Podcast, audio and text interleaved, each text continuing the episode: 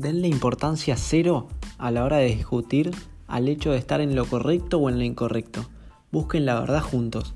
Esa es una frase del pensador y motivador estadounidense Tom Bailey. Con esto se refiere a que una discusión no se la debe abordar con el objetivo de tener, de tener la razón, sino de llegar a la verdad. El fanatismo a la hora de opinar lleva a la ceguera. Mi nombre es Santos Caferata y esta es una nueva edición de Pensemos Juntos. Hace unas semanas estaba hablando con un amigo de uno de los temas más comunes de hoy en día, la cuarentena. Cuando arranqué el podcast me prometí no hablar del coronavirus, porque si quiero ver cosas de coronavirus me pongo a ver las noticias, pero bueno, es una simple mención que quiero hacer, que viene al tema del día además. Estábamos hablando sobre las medidas que se, que se estaban tomando combatir, para combatir este bicho, y los dos llegamos a la conclusión y estábamos de acuerdo en el hecho de que el gobierno lo estaba manejando bastante bien y que la verdad le había pegado bastante en la toma de decisiones. Esto fue arrancada la cuarentena, ya por marzo. Además, específicamente pensábamos que Alberto Fernández lo estaba encarando todo con una tranquilidad y actitud medio paternal al tema, cosa que sentíamos que era muy buena para, para el país, para todos nosotros, para nuestro humor. Esto es opinión nomás, ¿eh? después me puedo equivocar o no, pero bueno, por eso es opinión. Después, otro día me cuenta que había visto una nota que le hicieron al hijo de, Alberto Fernández, la que cuenta sobre la actitud paternal a la hora de enfrentar los temas de, del presidente y jodiendo decíamos, sí, papá Alberto nos cuida y cosas por el estilo. Bueno, hablamos de eso y a los días hablo de nuevo con él y me dice, un poco como riéndose, ¿no? Me dice, la verdad me quedé pensando el otro día y no me gustó estar tan de acuerdo y tan contento con cómo estaba obrando Fernández. Me dice esto porque está en contra de todo el movimiento del partido político al que pertenece, ¿no? Entonces me puse a buscar cosas en el diario y ahora ya encontré nuevamente aspectos de él y del lugar de donde viene y ya, eh, ya recuperé la, la mala imagen que tenía de él, así que me quedo tranquilo. Y me dijo esto y me hizo pensar, digo yo, ¿Cuál es el problema? Y no por, no por juzgarlo a él, o sea, cada uno actúa como quiere, como le parece. No digo que siempre actúe de esa manera. Pero ¿cuál es el problema en estar de acuerdo y elogiar algo que hace alguien que no está entre comillas de tu lado? ¿Que no vas a reconocerle las cosas buenas solo porque no querés que gobiernen el país? ¿Porque no crees que son los indicados para estar en el poder? Por supuesto que sí. Por supuesto que si no veo por qué no. No veo por qué eso haría que yo me contradiga en mis pensamientos políticos. No hay nada malo en reconocerle algo bueno a alguien con quien no, con quien no estás de acuerdo en otros aspectos. Por ejemplo, vamos al ámbito político. Yo puedo creer que Fernández ahora está haciendo las cosas bien. Ahora, eso no quita que yo en el 2023 voy a votarlo o no voy a votarlo. Puedo no estar de acuerdo en su ideología política o en, en su manera de actuar que esté de acuerdo en esto no significa que esté de acuerdo en todo. Pongamos el caso opuesto, supongámonos que alguien efectivamente lo vota en el 2023. Eso no significa que diga que todo lo que hace es bueno. Puede no estar de acuerdo, perfectamente, ¿por qué no? No hay que irnos a los extremos. Y esto es un detalle que a mí personalmente me parece importantísimo. Creo que es esencial que en un movimiento político, deportivo, lo que sea, las personas que los siguen piensen por sí mismas y no adhieran a todo lo que se les dice. Antes de adquirir el conocimiento y aceptarlo, que lo evalúen, que lo cuestionen, que desconfíen de él en el buen sentido, pero que desconfíen. Miren qué interesante lo que dice Alberto Venegas Lynch, hijo.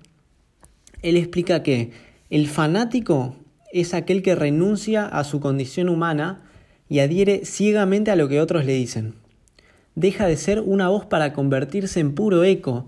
No digiere, es buenísimo lo que dice, no digiere, no medita, solo obra por impulso. En verdad no actúa, ya que no hay acción propiamente dicha, sino reacción. Está buenísimo lo que dice, es, es tremendo cuando dice que el fanático es aquel que renuncia a su condición humana. Es decir, deja de pensar por sí mismo para hacer lo que le dicen que tiene que hacer. Como bien dice, no digiere, no medita. Simplemente eh, cree absolutamente todo lo que le dicen sin cuestionarlo. ¿Por qué es muy peligroso esto? Peligroso en el sentido del contexto que estamos hablando, ¿no? Es peligroso para dos, para, para dos sectores, creo yo. Uno, para la gente que se adhiere, para los fanáticos propios. Más allá de, de todo, a lo que sigue, sin cuestionarse si se hace bien o mal. Creo que es muy malo para nosotros no digerir ni meditar, como dice Venegas Lynch, todo lo que se nos dice.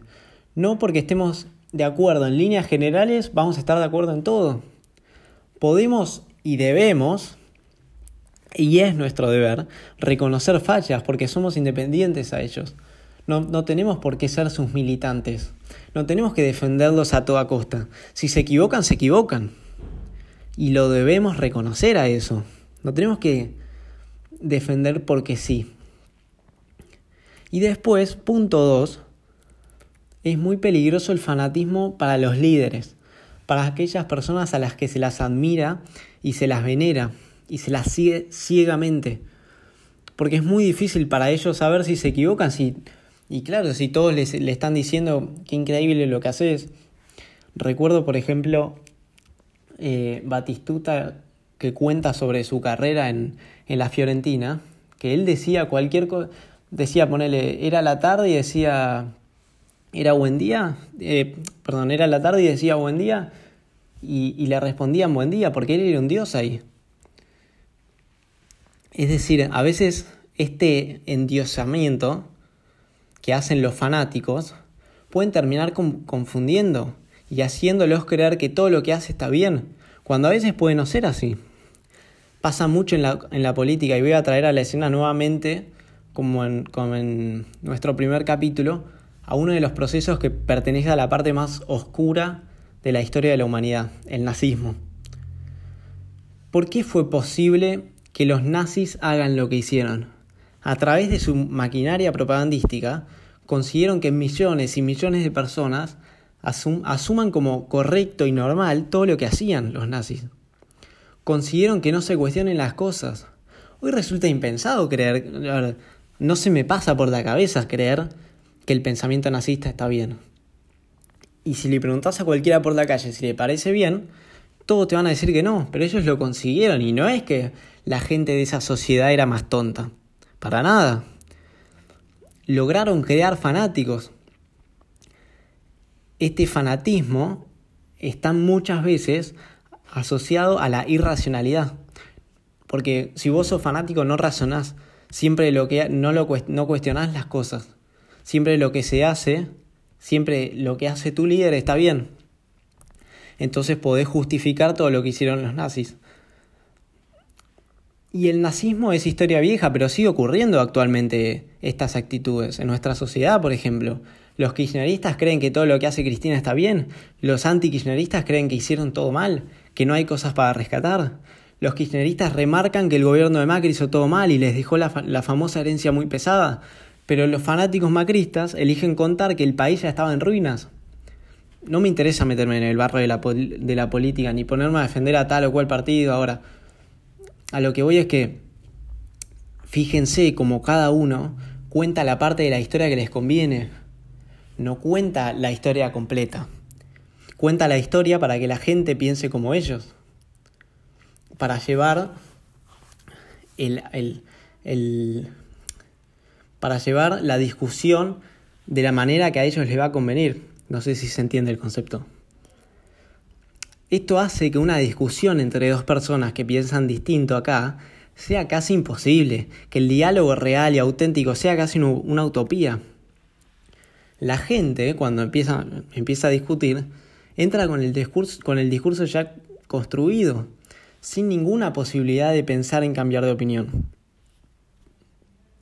Simplemente se trata de hacer que la idea personal triunfe y no la verdad. No, no, no, importa llegar a la verdad, sino que nuestra opinión sea la verdad. Por eso es imposible, es impensado estar de acuerdo con alguien que piensa distinto, no se fomenta el diálogo. Por eso mi amigo me dice, estuve buscando cosas para no estar de acuerdo con Alberto Fernández. Porque está cómodo, porque no estamos acostumbrados a reconocer cosas buenas en los, adversarios, cuando no hay nada más sano que eso. El fanatismo aparece también mucho en el mundo del fútbol, por ejemplo. reconozco que en mi caso no soy una persona 100% objetiva a la hora de analizarlo. Soy muy hincha de River, desde muy chiquito. Y a veces eso me termina jugando muy en contra a la hora de discutir. Me termina nublando un poco, subjetiviza totalmente mis argumentos. Y eh, odio estar diciendo esto porque la próxima vez que discuta de fútbol con mis amigos eh, lo van a usar en mi contra esto. Pero reconozco que yo por ahí termina subjetivizando las cosas que hablo. Cuando yo discuto siempre tengo como objetivo dejar a River bien parado. Para mí siempre los jugadores de River son los mejores. Para mí Gallardo es el mejor de todos. No sé si es discutible eso, pero para mí Gallardo es el mejor de todos. River juega mejor que Boca y perder una final de Libertadores con tu máximo rival es sin lugar a dudas peor que descender. Entonces, si yo quiero dejar a River bien parado siempre, más allá de todo, el debate conmigo es es muy, termina siendo muy pobre y aburrido. Porque es muy difícil hacerme cambiar de opinión. Entonces, si vos, no digo que soy, no, no siento ser tan así, pero existe mucha gente así. Entonces, si vos hablas con una pared que siempre te va a responder lo mismo, más allá de lo que vos le digas, es muy difícil dialogar. Porque, nada, el diálogo es de dos personas que creo yo que tienen que estar dispuestos a cambiar de... dejar una ventana abierta a cambiar de opinión. Siguiendo con el caso de River y refiriéndose a, sobre cómo el fanatismo puede afectar a los líderes, yo leí el libro de Gallardo, el actual técnico de River. Y él en una parte dice que él prefiere tener a su lado a gente que si cree que él se equivoca, que se lo diga, que no le diga todo que sí quiere tener gente que le diga si piensa que está yendo por el camino equivocado. Porque si no es muy fácil nublar, eh, perdón, es muy fácil nublarse, creérsela y perder el rumbo. Tanta adulación. Hoy, hoy en día Gallardo es un dios en River. Y esa, esa eh, cantidad de, de adulación hacia él a veces puede convertir a la gente en muy soberbia porque no está acostumbrada a que la gente lo combata, a que lo haga pensar que puede estar equivocado. Y eso tiende a ser una manera de, auto boicotearse. Creo que la humildad a la hora de hablar, es decir, tratar de dejar abierta una posibilidad de estar equivocado, la capacidad para reconocer virtudes de gente que piensa distinto, es fundamental y esencial si queremos tener un diálogo y un intercambio de ideas más fluido y que tenga como objetivo llegar a la verdad y, que, y no que gane mi lado o que gane tu lado. Arroba guion bajo pensemos juntos guion bajo es la cuenta de Instagram, síganos. Mi nombre es Santos Caferata, esto fue Pensemos Juntos. Ojalá lo hayan disfrutado y los espero en el próximo capítulo.